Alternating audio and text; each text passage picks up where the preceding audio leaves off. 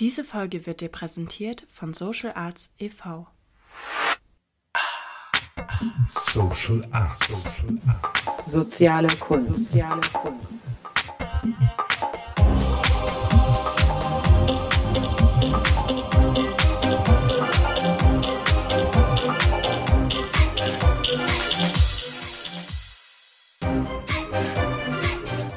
Soziale Hallo und herzlich willkommen zum Podcast Soziale Kunst.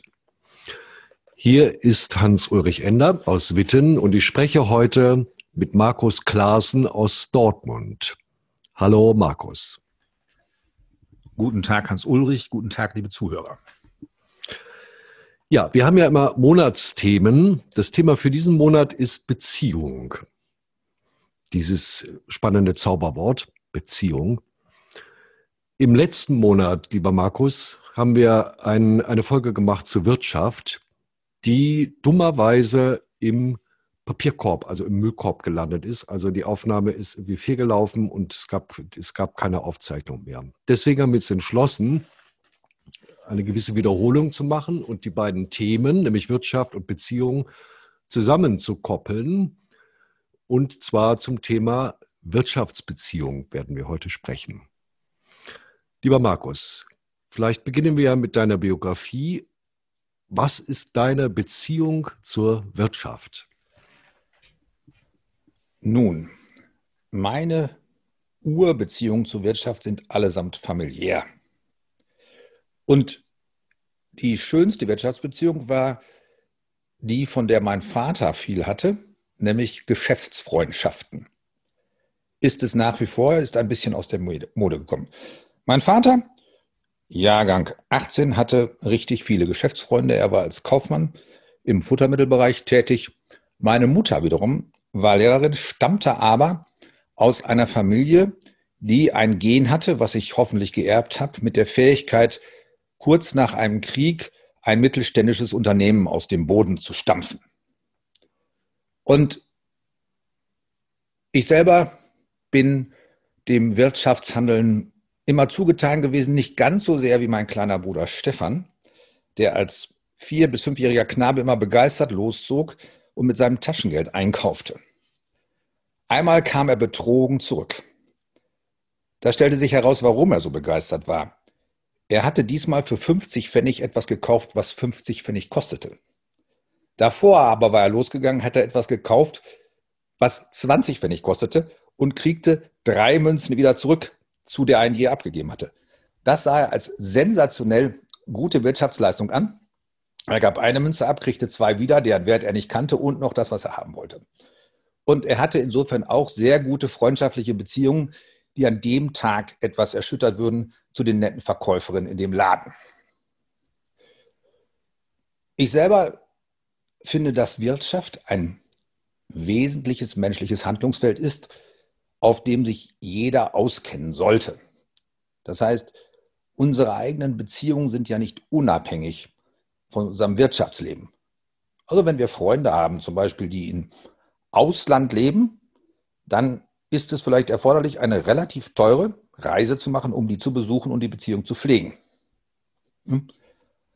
Auch noch in Vorbereitung auf dieses Gespräch habe ich A festgestellt, die reine wirtschaftlich unabhängige Beziehung ist eigentlich die Brieffreundschaft. Da braucht man zwar auch Briefmarken, aber das fällt nicht so ins Gewicht. Während alle anderen Beziehungen, die wir untereinander haben, gewollt oder ungewollt eine wirtschaftliche Komponente haben. Und ich habe selber auch die Erfahrung gemacht, dass ich meine eigenen Freundschaften besser zu pflegen vermochte, wenn das mit einer Wirtschaftstätigkeit verknüpft war. Ich habe zum Beispiel viel Unternehmensberatung gemacht in Zusammenarbeit mit Freunden und es hat der Freundschaft gut getan. Meistens jedenfalls. Ja, jetzt sind wir schon mitten im Thema drin. Markus, du bist ja eigentlich, was man eigentlich sagen kann, auch Arzt. Könntest du das noch kurz verbinden? Das kurz zu verbinden ist schwierig, weil sich in der Medizin ein sehr komplexes Muster zeigt. Also um das Bild meiner Person abzurunden oder zumindest noch ein paar Mosaikstücke reinzusetzen. Ich arbeite mehr denn als Arzt zurzeit als Motorenentwickler und bin am Aufbau eines Unternehmens für Turbo-Explosionsmotoren maßgeblich beteiligt.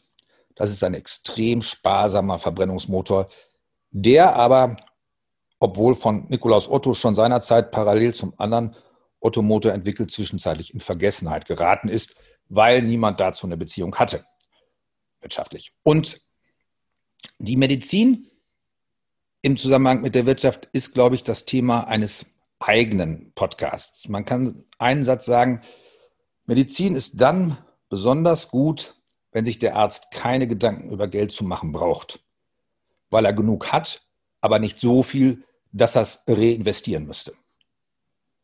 Und die moderne Medizin krankt extrem, auch jetzt wieder im Zusammenhang mit den Corona-Maßnahmen, an den Möglichkeiten einerseits und Zwängen, andererseits Geld zu verdienen, was die Versorgung auf ganz weiter Fläche deformiert.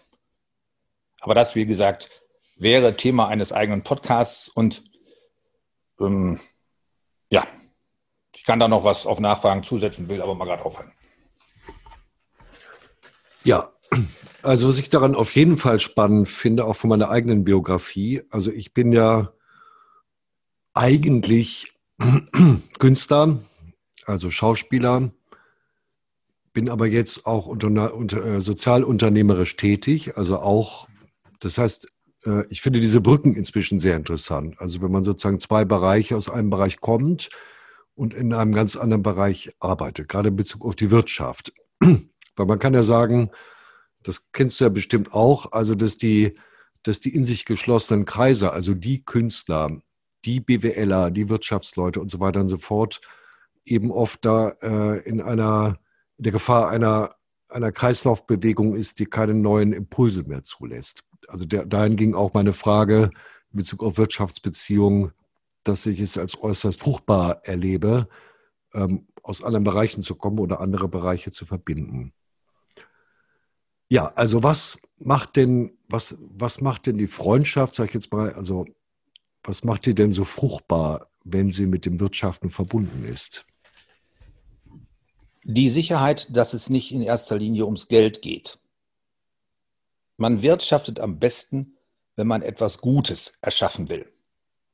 Das ist wissenschaftlich erwiesen. Unternehmen, die antreten, um wertvolle Produkte auf den Markt zu bringen, haben auch dauerhaft Erfolg. Sie starten vielleicht nicht so schnell, leben aber länger und es gibt sie dann oft seit Generationen und mehreren hundert Jahren. Und wenn ich mit einem Freund oder einer Freundin oder mehreren solchen zusammenarbeite, dann ist ja der Kern unserer Beschäftigung nicht das Erzielen wollen irgendwelcher Gewinne, sondern das Leben wollen.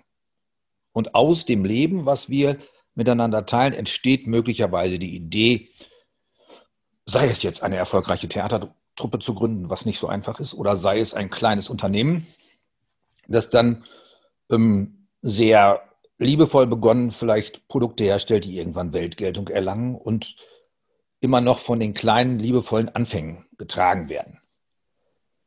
Man kann das extrem gut untersuchen im Bereich der Entwicklung des Motors insofern als zum Beispiel Daimler und Maybach Kumpels waren. Gute Freunde. Und die beiden, die saßen zunächst bei Nikolaus Otto in der Werkstatt in Deutz und entwickelten da, gemeinsam mit Bosch, der da auch saß.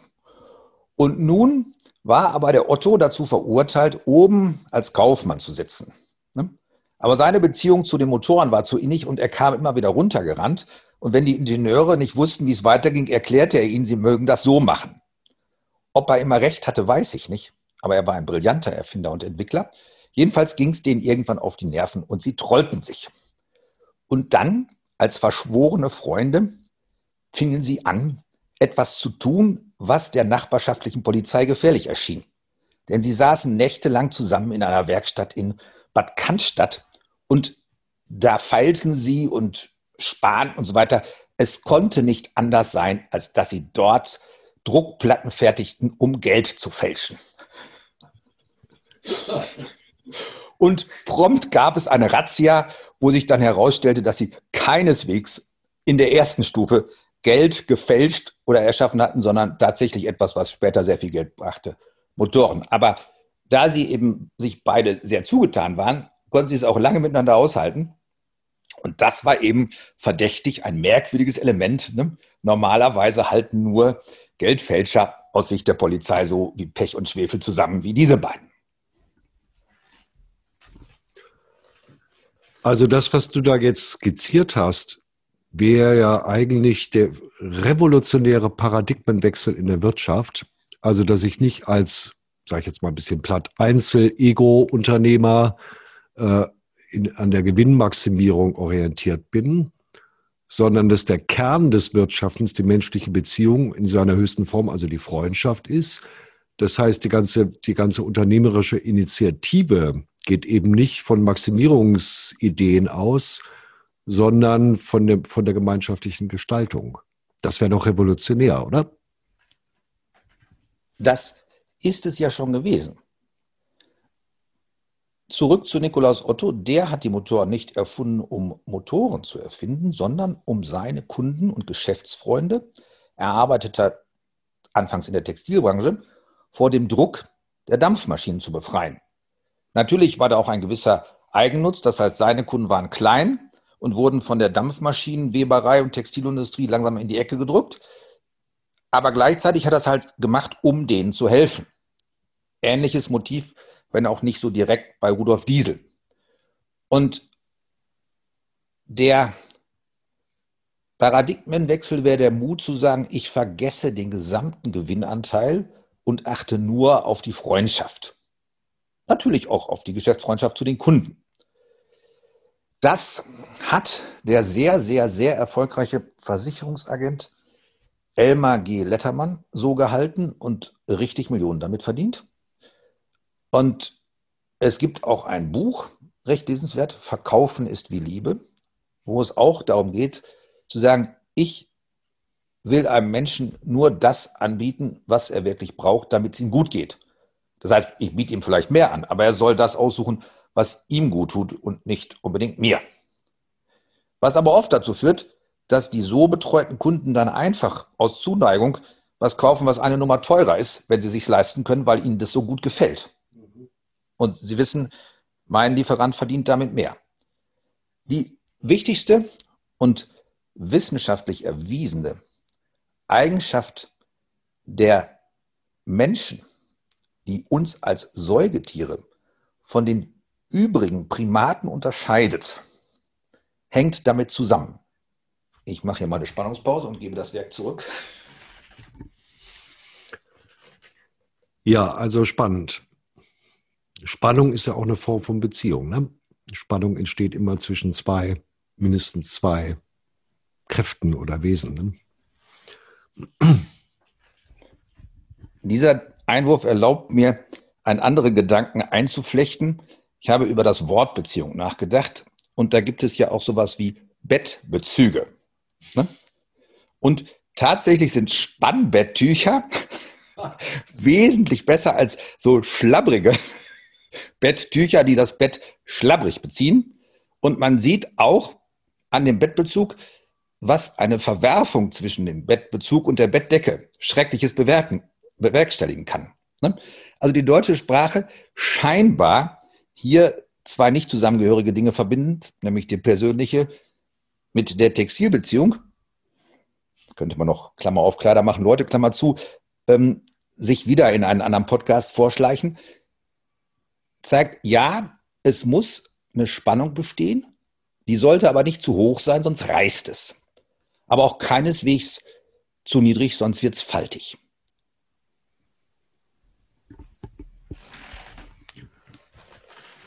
Gut, also für mich ergeben sich jetzt mehrere Fragen. Eine der Fragen ist, du hast ja gesagt, also ich habe gesagt, das wäre der, der revolutionäre Paradigmenwechsel. Du hast gesagt, ja, das gibt es aber schon. So, was ich jetzt erlebe, es gibt ja viele sehr gute Sachen schon, teilweise schon seit Jahrhunderten oder Jahrtausenden. Aber das Spannende ist ja, der Paradigmenwechsel wäre das, wäre, wenn es ins allgemeine Bewusstsein einzieht. Also das heißt, wenn die, wenn die Wirtschaft, wenn man das mal so im Ganzen sagen kann, also in einem größeren Bereich, zumindest sagen wir in Deutschland oder in Europa, ähm, nach diesem, sich auf dieses Parameter ausrichten könnte. Tatsächlich habe ich das ein bisschen unscharf ausgedrückt. Der Paradigmenwechsel wäre tatsächlich die Ausrichtung.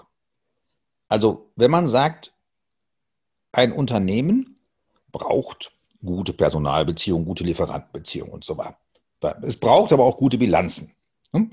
Im Moment ist es so, dass man, um die Bilanzen zu verbessern, die anderen Beziehungen eher belastet. Lieferketten werden so ausgeknautscht, die Zulieferer sollen möglichst preiswert liefern und man fragt gar nicht mehr nach, ob man das selber, wenn man es machen würde, auch so könnte. Und der umgekehrte Weg ist ja schon eingeschlagen worden im fairen Handel. Hat man freiwillig bessere Preise für die Produkte gezahlt als unbedingt Not aber wohl wissend, dass die Weltmarktpreise nicht kostendeckend und beziehungsstabilisierend waren. Und der Segen, der aus diesem Schritt hervorgegangen ist, ist unermesslich. Das hat Millionen Menschenleben verbessert und kostet auf unserer Seite 10 Pfennig oder 5 Cent pro Tasse Kaffee zum Beispiel. Das, ist Hauptprodukt ist mehr. Der Paradigmenwechsel wäre jetzt, und das hat man da allerdings auch einmal nicht richtig gemacht, ganz konsequent zu sagen, ähm, wichtig ist erster Linie und eigentlich nur die Beziehung zum Lieferanten als Freundschaftsbeziehung oder zum Mitarbeiter. Dem soll es gut gehen. Und dann wird das Produkt von selber gut. Stimmt aber nicht.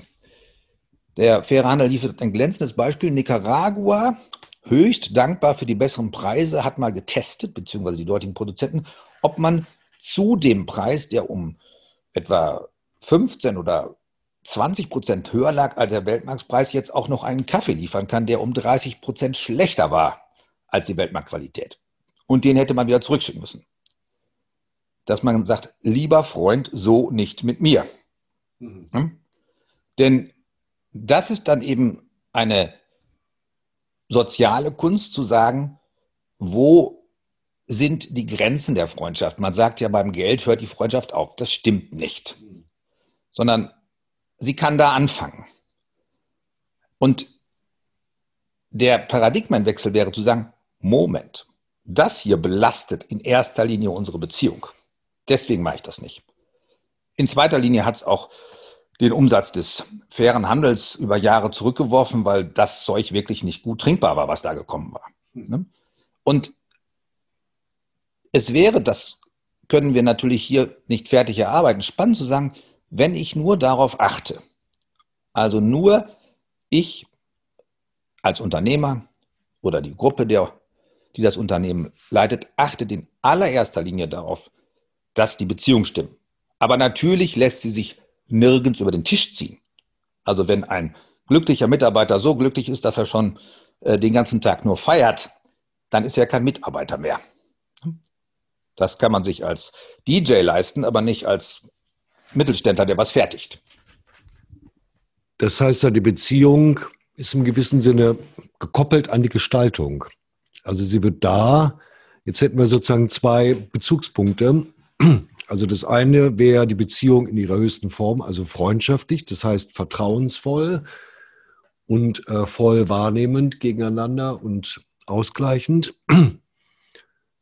Und das andere wäre eben also, dass man sich nicht nur gut versteht, sondern dass man, dass es klar ist, die Beziehung ist auf die Gestaltung gerichtet. Und dadurch kann sich die Sache voll entfalten. Oder? Das wäre dann die Frage an jeden Einzelnen.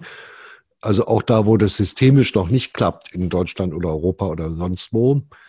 Also wie weit, wie sieht es denn mit meiner Arbeit aus? Sind meine Arbeitsbeziehungen, die ja eigentlich jeder hat, ne? egal ob er jetzt Unternehmer ist oder man könnte auch sagen, frei nach Beuys, jeder Mensch ist ein Unternehmer.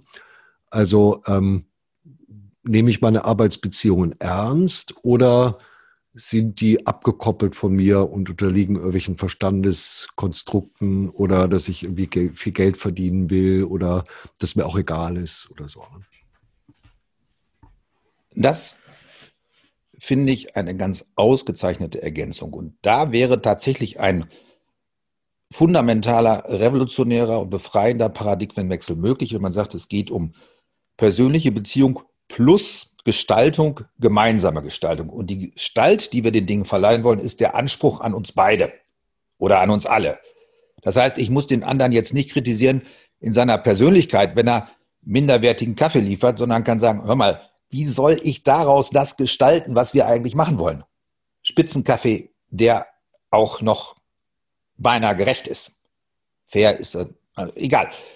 Und also diese beiden, Beziehung und Gestaltbildung in jedem Bereich, das wären tatsächlich zwei Beine eines neuen Weges, wo man weitergehen kann und wo es eben auch immer eine Lösung gibt. Es ist blöd, einen Menschen zu kritisieren, ihn in seiner Persönlichkeit zu treffen. Ne? Aber wenn man sagt, wir wollten gemeinsam Tiere, ne, Tontiere machen und dieser Klumpen ist kein Krokodil, ne? Ja, dann muss man schon Carlson vom Dach sein, um zu sagen, das ist ein Krokodil, das sich verstellt. Und, aber man wird dann trotzdem das auflösen. Wäre noch die dritte Größe, sozusagen, damit man nicht immer in Bewegung bleiben muss, braucht man drei Beine. Also persönliche, freundschaftliche Beziehung, Gestaltbildung und Humor. Hm. Humorvolle, aber prägnante Bewertung dessen, was einem begegnet. Im Guten wie im Schlechten. Und ja, das ergäbe eine ganz ausgezeichnete Weiterentwicklung. Und dann hat man ja auch in diesem Dreieck immer Platz für alles Mögliche, für den Austausch. Und es lässt sich überhaupt nicht vermeiden, ähm, dass, dass das dann sich in jeder Ebene weiterentwickelt. Dass die Beziehungen besser werden, dass die Qualität des Gestalteten wächst und dass das Leben immer lustvoller, humorvoller, charmanter und angenehmer wird.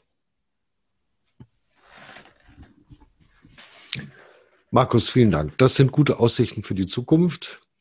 Also Humor sozusagen als Garant im Paradigmenwechsel, dass die Revolution dann auch nachhaltig ist, könnte man ja sagen. Ne? So, jetzt zum Schluss unseres heutigen Podcasts noch unsere drei Fragezeichen.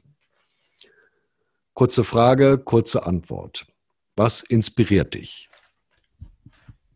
Licht, besonders Sonnenaufgänge. Was fürchtest du? Dunkelheit, Dummheit und Dummköpfe in Machtpositionen. Und wo siehst du dich in der Zukunft? Beim letzten Mal habe ich gesagt, im Garten des Kanzleramtes. Ich gehe noch eins weiter. Im Vorhof des Kanzleramtes neben einer Halfpipe, die unter diesem wunderschönen Efeu aufgestellt wurde und auf der sich unsere Nachwuchsminister ab acht Jahren aufwärts tummeln. Markus, vielen Dank. Und als Publikum alles Gute. Bis bald. Ja, auf ein revolutionär gestaltetes, freundschaftliches und humorvolles Leben. Alles klar. Ciao. Diese Folge wurde dir präsentiert von Social Arts e.V.